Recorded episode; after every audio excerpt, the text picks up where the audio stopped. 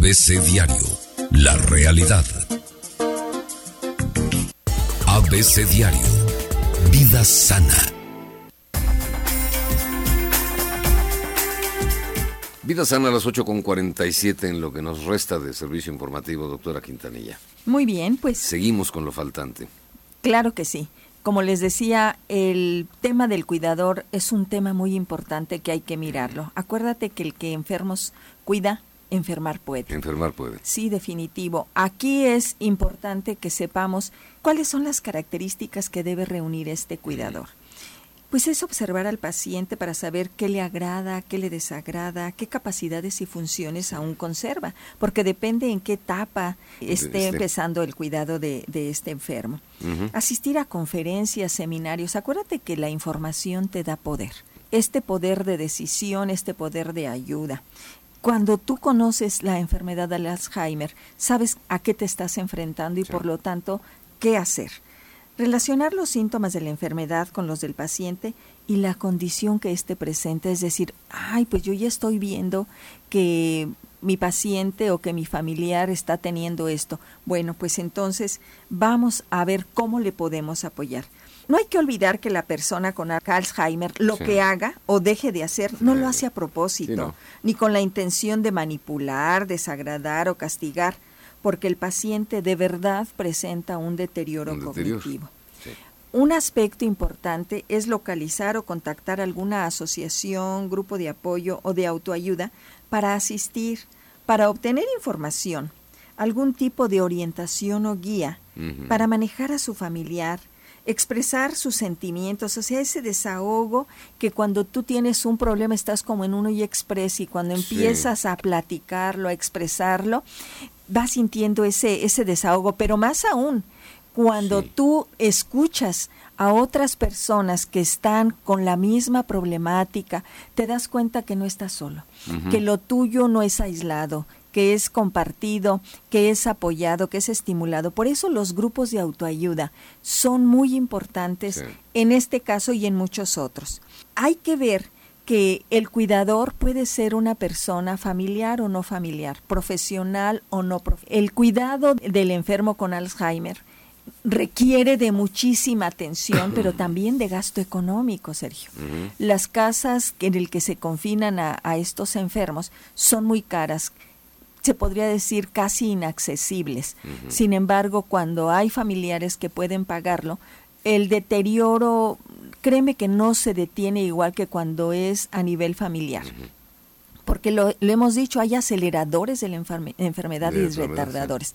Por mucho que una persona te brinde atención, el calor de tu familia, el amor de tu es familia. Incomparable. Por supuesto. Entonces, sí hay que mirar a estos cuidadores como personas humanas. Tienes que ser un cuidador familiar profesional. Claro, claro. Se puede. Sí, sí. Eh, bueno, mira, mira, Sergio, lo de profesional eh, ya implica el que haya un costo. Pero habrá que mirar incluso ahí dentro de la familia. Si tú, como hablábamos el miércoles pasado con el doctor que vino, el doctor Marín, eh, si hay una persona que se está dedicando a tu familia, que dejó su trabajo, que dejó su proyecto de vida, bueno, pues, pues, vamos a aportar para que este hermano, para que esta hermana, para que este familiar también no deje de verse como una persona importante. Siempre en terapia lo primero que preguntamos es, para ti, ¿quién es la persona más importante en tu vida? Y habitualmente la mayoría, de verdad, dice, mi esposo, mis hijos, mi mamá, mi papá, depende de la condición y el estado civil que guarde. Los directos. Sí, pero nunca nos miramos a nosotros como lo más importante en nuestra vida.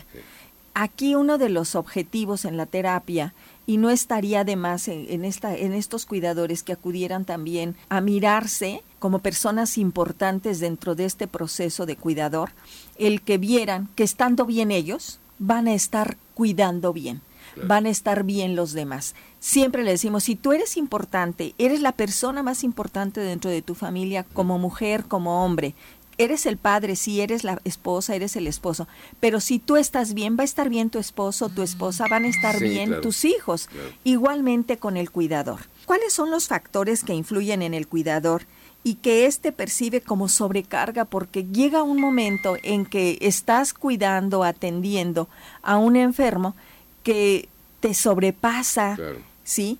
Uno de ellos es el vínculo afectivo con el enfermo hace que el cuidador asuma más carga de lo que es capaz de soportar. O sea, te conviertes en esa madre de Teresa de Calcuta, que lo decimos como si fuera de algo muy altruista únicamente. No, la verdad es que la madre Teresa de Calcuta sí era un gran personaje a imitar, pero tenía una red de apoyo muy enorme.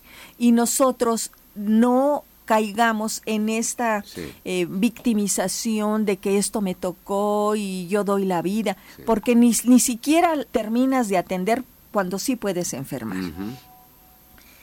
Su capacidad real de manejar al paciente y su estado de salud. Hay que tener esa objetividad, a ver con qué capacidades cuento. Yo para atender a un enfermo con estas características tengo que ver por mi salud física, mi salud mental, mi salud emocional. Para movilizar a este paciente, incluso aprender en qué forma lo puedes ayudar sin lesionar, pero tampoco sin lesionarte tú. ¿Sí? Cuando los síntomas que presenta el paciente y la no aceptación social de esto va a generar una carga tremenda.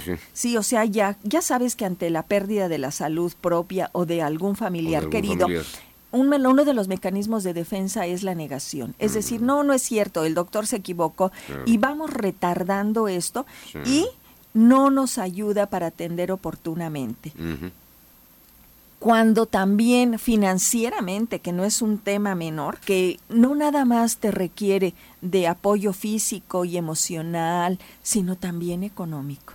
Sí, estos pacientes van requiriendo pañales, van requiriendo comida especial, medicamentos que no son baratos, etcétera. Pues por supuesto que hay bolsillos que no lo toleran. sí, entonces sí se viene, es, ¿y ahora qué hacemos? Ya no tenemos, ¿de dónde vamos a sacar? Y se empiezan, y sobre todo cuando la gente no ha previsto su vejez. Estos padres o estas personas que creen que van a, estar siempre bien y que no es cierto. Y heredan en vida o regalan sus cosas. No nos hacemos cargo tú no sabes cuántos años vas a vivir. No, pues, la expectativa de vida de, está aumentando y por lo tanto las enfermedades crónico-degenerativas nos van pegando. Y esto nos va a estar impidiendo tener la mejor calidad de vida si no vamos, si no la prevemos. Y llega a ser un dolor de cabeza para el enfermo cuando está mientras consciente, pero ya después para la familia, bueno, ¿y ahora qué hacemos? Y ahora, y ahora qué caramba. Y ahora que empezamos a deshacernos de propiedades, empezamos a endeudarnos. Y a vender cosas. Entonces eso es un agobio también importante en el que ya el cuidador también lo va sintiendo como una sobrecarga, por supuesto. Las características personales del cuidador, es decir, qué personalidad tienes, si tu personalidad es una personalidad eh, ansiosa, preocupona, depresiva, hay que ver, o sea, todos tenemos una historia y esto también lo trabajamos en terapia. Este cuidador no está exento de tener una historia psicológica previa y qué tanto tiene cerrado su pasado, la edad del cuidador y la duración de la enfermedad que tenga ya nuestro paciente. La edad presenil del cuidador del paciente, o sea, se juntan en ocasiones, puede ser el esposo que tiene casi la misma edad que, la, esposa que tiene Alzheimer y están solos.